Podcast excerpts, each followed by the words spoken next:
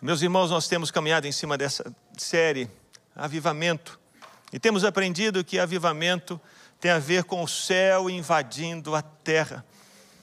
Essa resposta que Deus dá à nossa oração quando pedimos, Senhor, que a tua vontade seja feita na terra, assim como ela é feita no céu.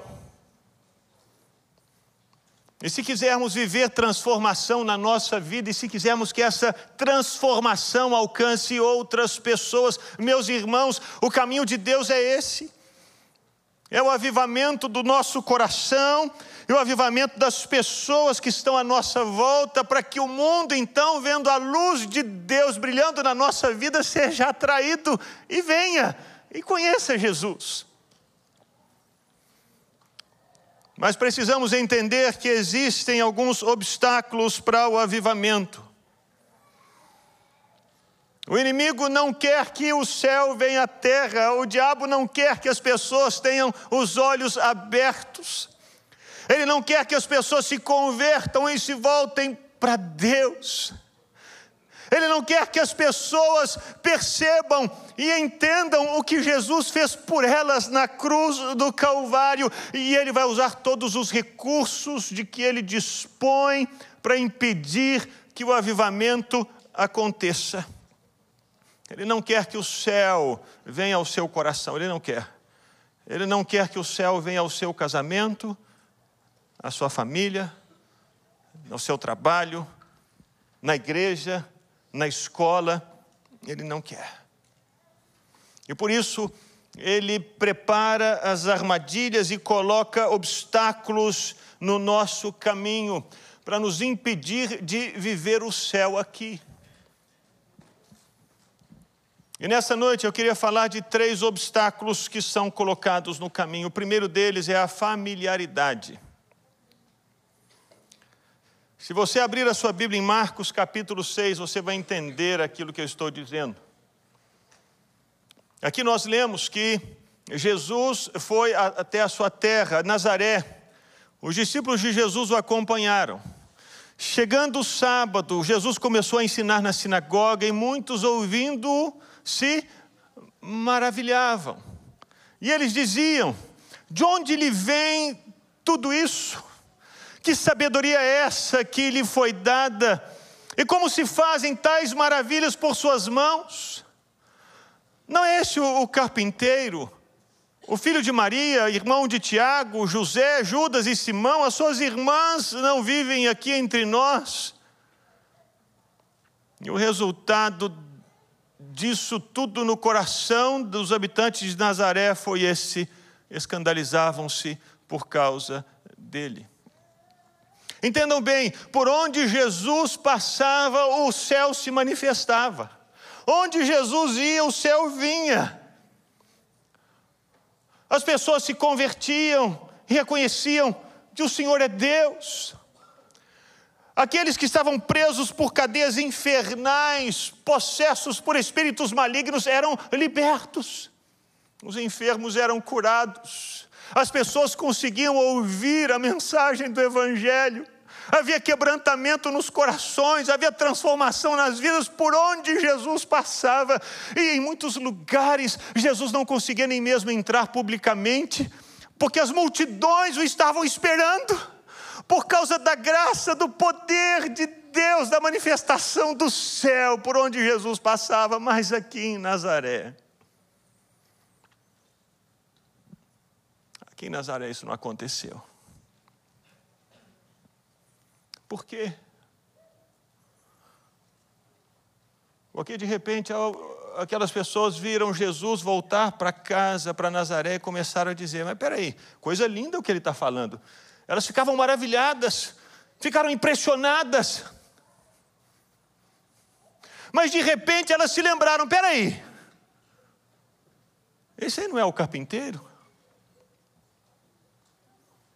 Nós conhecemos esse homem. Nós conhecemos a família dele. Ele viveu entre nós, ele subiu naquela árvore, ele trabalhava naquela oficina. Ah, nós sabemos quem ele é. Ah, vamos vê-lo para quê? Ele viveu 30 anos conosco aqui, nós sabemos tudo. Ah! E elas colocaram um obstáculo entre elas e Jesus. Elas se fecharam para receber aquilo que Jesus queria trazer para elas, porque elas achavam que elas já sabiam tudo. Elas achavam que elas já conheciam tudo. E quantas vezes essa não é a armadilha que o inimigo coloca na vida de muitos crentes? Quantos não estão tropeçando nessa pedra e parando nesse obstáculo? Quando pensam sobre um, um culto, uma reunião, eles pensam, ah, mas é só uma outra reunião. Ah, vamos lá no PG, ah, não, mas é só mais um PG. Ah, nós vamos ter a revival cover, ah, não, mas eu já participei, eu já sei.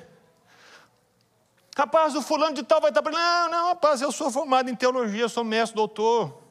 Tem PHD, tomei BCG, tem tudo.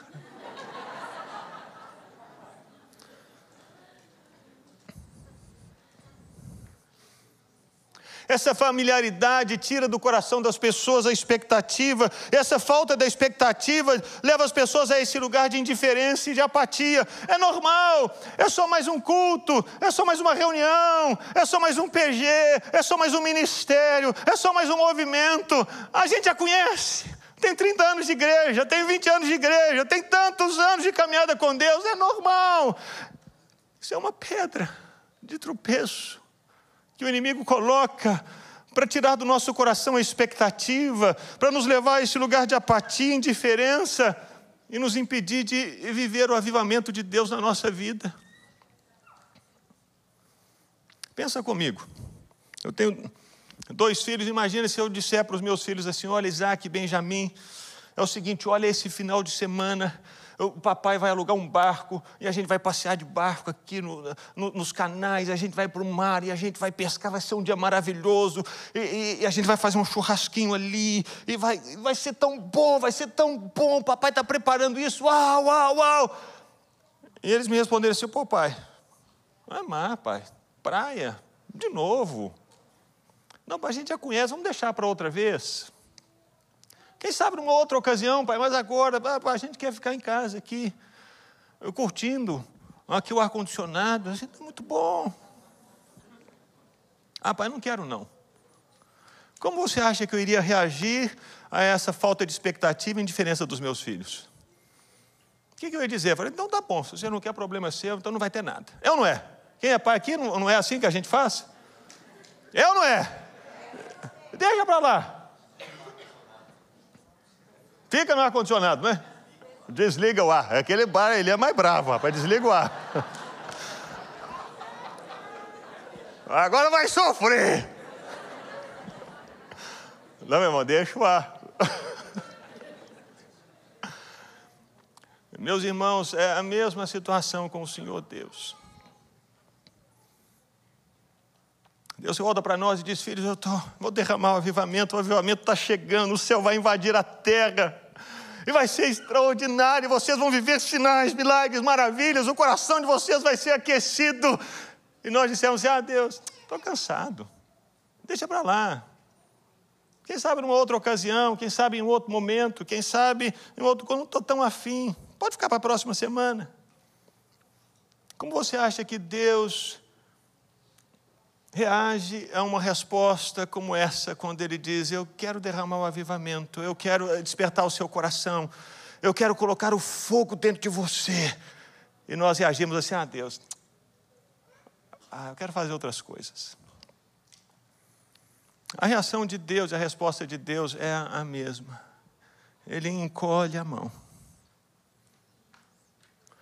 A familiaridade, meus irmãos, ela é um desses tropeços, uma dessas armadilhas, um desses obstáculos que o inimigo coloca. Nós pensamos, já sei o que é o avivamento, já vivi isso nos cultos. Deus, quem sabe numa outra ocasião? E Deus diz, então, não mais. Não mais. O problema, meus irmãos, é que muitas vezes nós achamos que já sabemos tudo, já conhecemos tudo, não é verdade? E se você tem assim, anos de caminhada com Jesus, tem 10 anos, 20 anos, 30 anos, você imagina assim, eu já vi tudo. E de repente, a, a sua vida pode cair numa rotina. E essa rotina leva você a essa familiaridade, essa indiferença e essa apatia. E você diz: Ah, vai ter um. Ah, depois eu vou. Fica para a próxima. Eu vou, eu, vou, eu vou andar de barco. Vou para a praia, vou para a Disney. Eu vou lá ver o Mickey. Não tem problema não, a gente pode passear, pode ir no parque, pode ir para a praia. Isso é importante para nós. A questão não é essa. A questão é sempre que estivermos diante do Senhor num momento como esse, é não estarmos aqui com aquela expectativa de que Deus vai fazer algo. O problema é esse. O problema não é passear, o problema é a ausência dessa expectativa. E a familiaridade pode nos levar a esse lugar de falta de expectativa. Vai ser um culto normal, um culto qualquer, uma reunião normal, uma reunião qualquer, um PG normal, um PG qualquer. Ah, eu estou indo porque eu vou, porque eu sou crente, eu vou na igreja, graças a Deus, eu vou na igreja, mas eu não sei se Deus vai fazer alguma coisa. Quando essa é a postura do nosso coração, Deus não faz. Então, vá, culta a praia, ande de barco, vai da Disney, não tem problema nenhum.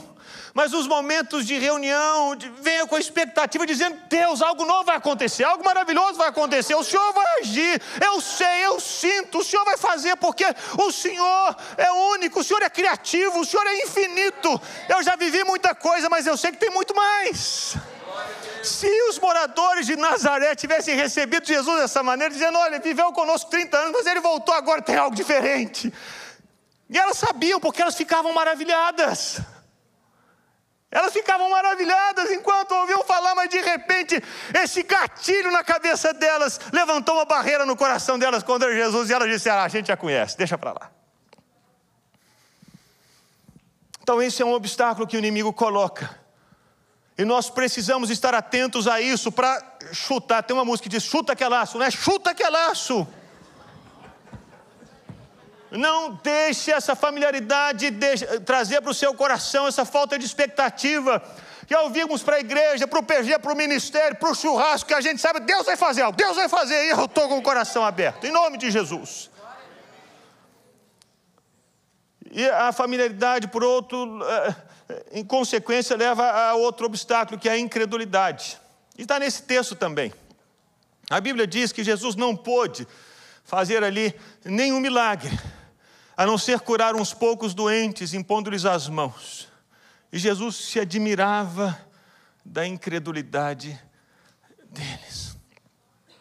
Essa familiaridade que produziu no coração deles, essa apatia, essa indiferença, acabou trazendo dureza ao coração deles. E a incredulidade, essa dureza de coração é um obstáculo ao avivamento. Porque quando nós passamos, paramos de crer que Deus pode fazer algo novo, nós paramos de receber o algo novo de Deus. A Bíblia diz em Hebreus 11, 6 que sem fé é impossível agradar a Deus. É impossível. É impossível se não existe fé no nosso coração, se deixamos de crer que algo novo vai acontecer, nós não vamos viver o novo. Nós não vamos experimentar o novo, nós vamos permanecer empacados, vamos permanecer na rotina, na mesmice, vivendo o mesmo dia, o tempo todo, sem o refrigério, sem o renovo, porque paramos de crer. Deus não vai fazer, Deus decidiu agir em resposta às nossas orações de fé. É isso que Tiago diz. Quando Tiago fala que devemos pedir sabedoria a Deus, ele diz assim: peça, porém, com fé, em nada duvidando. Pois o que duvida é semelhante à onda do mar, impelida e agitada pelo vento. E Tiago continua dizendo que essa pessoa não pense que alcançará do Senhor alguma coisa, sendo indecisa e inconstante em todos os seus caminhos. Tiago diz que essa pessoa que deixou de crer, que vive nessa inconstância, Essa pessoa que vive cheia de dúvidas, essa pessoa que sobe e desce, ela crê e depois ela não, não crê não. Ah, eu vou, Deus vai fazer, mas não vai fazer não. Essa pessoa que desiste de caminhar e confiar, Deus vai fazer. Deus, eu estou esperando já há dois anos, estou esperando há cinco anos, estou esperando há dez anos, mas eu não vou desistir, vou continuar crendo até o final. Deus responde a essa oração, a essa postura do coração. Deus, eu ouvi o Senhor, o Senhor falou comigo, é como Abraão, e recebeu a promessa de Deus quando ele tinha 70 anos, e quando ele estava com 99 anos, ele continuou crendo, e com 100 anos ele foi pai. Deus, o Senhor falou, o Senhor vai cumprir o que o Senhor falou. Mas esse coração de fé, é um coração que nasce antes daquela expectativa. Deus, eu estou indo para lá, eu sei que o Senhor vai fazer algo novo, eu estou crendo, porque esse é o teu caráter. Mas Satanás lança essas sementes. Olha, você já está esperando há tanto tempo, não aconteceu nada. Você acha que Deus vai fazer? Será que você ouviu Deus mesmo? Será que não foi o seu coração? Será que não foi a sua cabeça? Será que não foi o seu sentimento? Será que não foi o irmão que deu uma viajada e falou isso com você?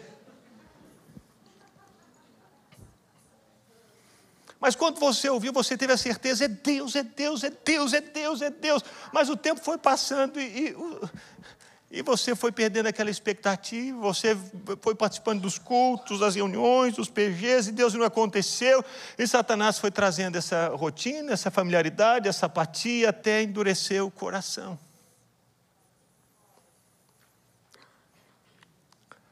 Se existe um coração de incredulidade, não existe possibilidade de avivamento.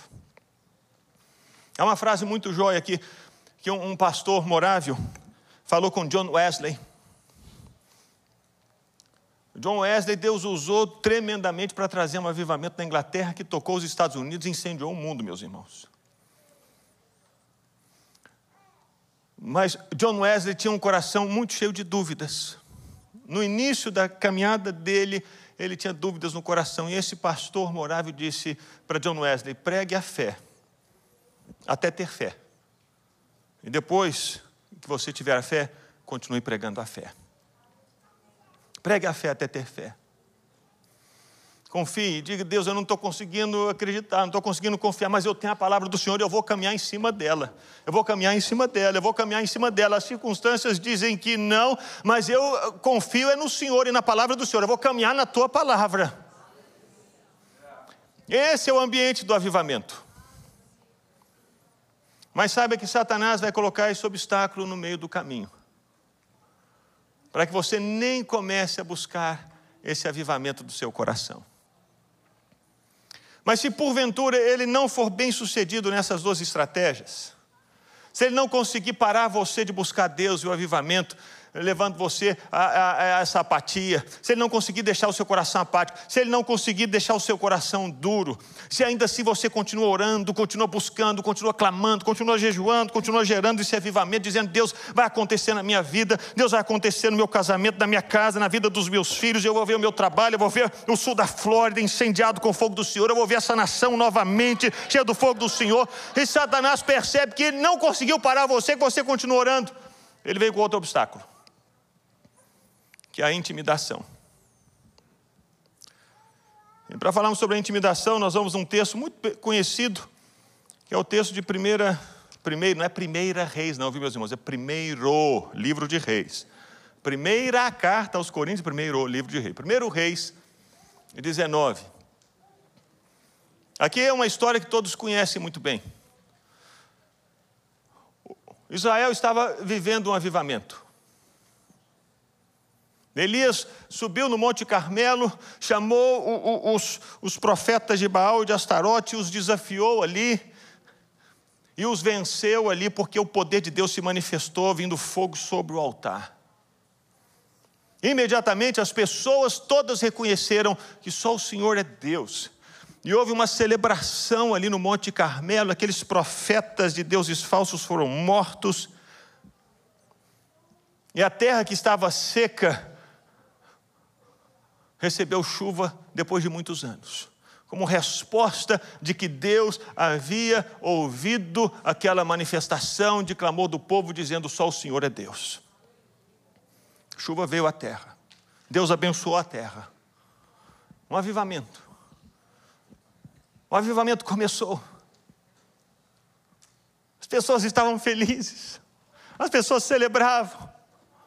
Elas reconheceram e viram: Deus está agindo. Mas Satanás usou essa outra estratégia e levantou uma mulher chamada Jezabel para intimidar o profeta com ameaças. E é o que lemos no texto. Jezabel mandou um mensageiro para dizer a Elias: que os deuses me castiguem se amanhã a esta hora eu não tiver feito com a sua vida o mesmo que você fez com a vida de cada um deles. Elias ficou com medo. Ele se levantou para salvar a vida, chegou a Berseba, deixou o seu servo ali, ele foi para o deserto, caminhou um dia inteiro, sentou-se debaixo de um zimbro, sentiu vontade de morrer. E ele disse: Basta, Senhor, tira a minha vida porque eu não sou melhor do que os meus pais. Talvez você não tenha ouvido uma ameaça clara de Jezabel contra você, que começou a orar para que haja um avivamento na sua vida, no seu casamento, na sua família, no seu trabalho, na igreja, na escola. E você começou a ver as coisas acontecerem, o seu coração começou a se alegrar, e você começou a avançar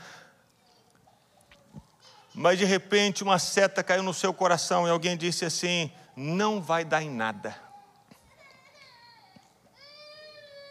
Isso não vai acontecer. Quem você está achando que você é? Ou de repente, você começou a não ver mudanças dentro da sua casa, e você ouviu como que um sussurro ou o inimigo falando por meio da boca de alguém dentro da sua casa. Isso vai acabar aqui.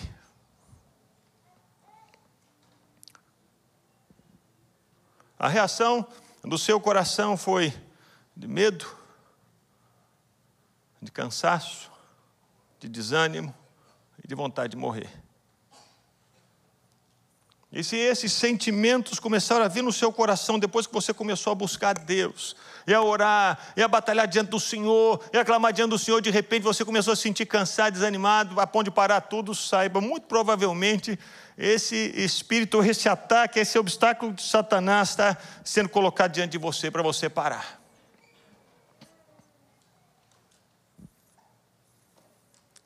Para que você deixe de buscar Deus para que você deixe de caminhar com o Senhor, crendo Deus, o Senhor vai fazer. Você está cansado. Você desanimou. E você pensou até mesmo, Deus, eu queria tanto, será que o Senhor não pode tirar minha vida, me levar? Oh Deus, me leva. Não aguento mais. Quantas pessoas já não começaram a, a viver esse avivamento de Deus na, na, na vida e pararam aqui. Os apóstolos de Jesus viveram uma situação semelhante. Pedro e João foram presos, foram ameaçados e disseram para eles: se vocês continuarem a falar, vai acontecer coisa pior. Eles ficaram com medo.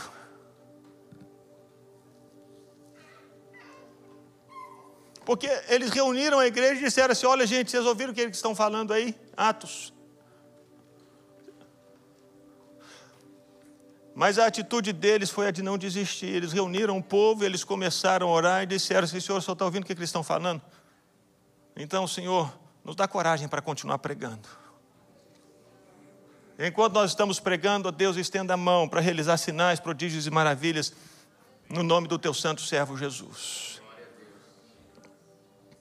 Ao invés de pararem, ao invés de virarem as costas, ao invés de desanimarem, eles se lembraram da promessa de Jesus e continuaram avançando, porque a promessa é que as portas do inferno não vão resistir à igreja. Somos, somos nós que avançamos, somos nós que vamos em frente. Mas Jezabel vai tentar parar você, jogando você para baixo, jogando você no chão, dizendo: está vendo, você não vai aguentar. Meu irmão, não se submeta a esse tipo de conselho, de palavra. O que Deus fez com Elias foi levou Elias para descansar. Levou Elias a orar e a jejuar. Elias jejuou 40 dias. Ele teve vontade de morrer. O Senhor Deus colocou ele para comer e dormir e disse: Elias, vai lá um monte que eu tenho que falar com você. Ele caminhou 40 dias e 40 noites. Nós temos apenas três pessoas na Bíblia que fizeram jejum de 40 dias com água: Jesus, Moisés e Elias. E quando Elias chegou no monte do Senhor, ele viveu novas experiências com Deus, ele ouviu Deus falar com ele. E ali ele recebeu uma palavra de Deus dizendo: Volte pelo caminho de onde você veio e você vai fazer um discípulo. Procure Eliseu e unja o profeta no seu lugar. Para nós vencermos esse espírito que quer nos paralisar, impedir que o avivamento venha, meus irmãos, a nossa reação precisa ser a contrária daquela reação que o espírito maligno quer que tenhamos. Se ele diz para você, pare de orar, fique de cama, fique desanimado, deixe para lá. A nossa reação tem que dizer assim: não, eu vou me levantar, eu vou orar, eu vou marchar, eu vou avançar no nome de Jesus e mais, eu vou preparar outros para fazerem o mesmo e fazerem muito mais. Eu não vou desistir. Porque essa é a vontade de Deus, que a terra se encha do conhecimento da glória dele, como as águas cobrem o mar. Deus quer isso. Deus quer que o céu venha aos nossos corações, nas nossas casas. Deus quer que os nossos lares sejam esses lugares de adoração com incenso subindo, o fogo continuamente no altar, a glória dele enchendo cada compartimento dos nossos lares. É o que Deus quer. Deus quer que saiamos pelas ruas com essas tochas de fogo, cheios do Espírito Santo, para que as pessoas possam ser salvas, a venda seja tirada dos olhos delas, elas sejam livres para adorarem o Senhor. É o que Deus quer. Deus quer que cadeias sejam quebradas. Deus quer que pessoas sejam resgatadas. Deus quer que os avivamentos aconteçam nas escolas, nos supermercados, nos hospitais e Deus está chamando você. Deus está chamando você. Deus está chamando você. Você que se desanimou no meio do caminho. Sem perceber, você foi flechado por esse espírito maligno, esse obstáculo. E você diz: Não tem jeito, eu cansei, eu desisto. Mas hoje à noite você vai se levantar daqui diferente no nome de Jesus. Você vai se levantar crendo e sabendo: Deus me chamou para trazer o avivamento. Deus me chamou para carregar a presença dEle em todos os lugares onde eu for. Deus me chamou para fazer diferença na minha geração. Deus me chamou para proclamar as boas novas de salvação com a minha boca e com a minha vida. Eu vou fazer isso. Eu não vou parar. Eu não vou desistir. Eu vou continuar prosseguindo e mais. Eu vou preparar outros. Eu vou preparar outros. Eu vou preparar outros. Esses obstáculos vêm, meus irmãos, com o único propósito, para saber, para nos fazerem buscar mais a Deus e reagir de maneira diferente. Sabe, olha, estamos no caminho certo.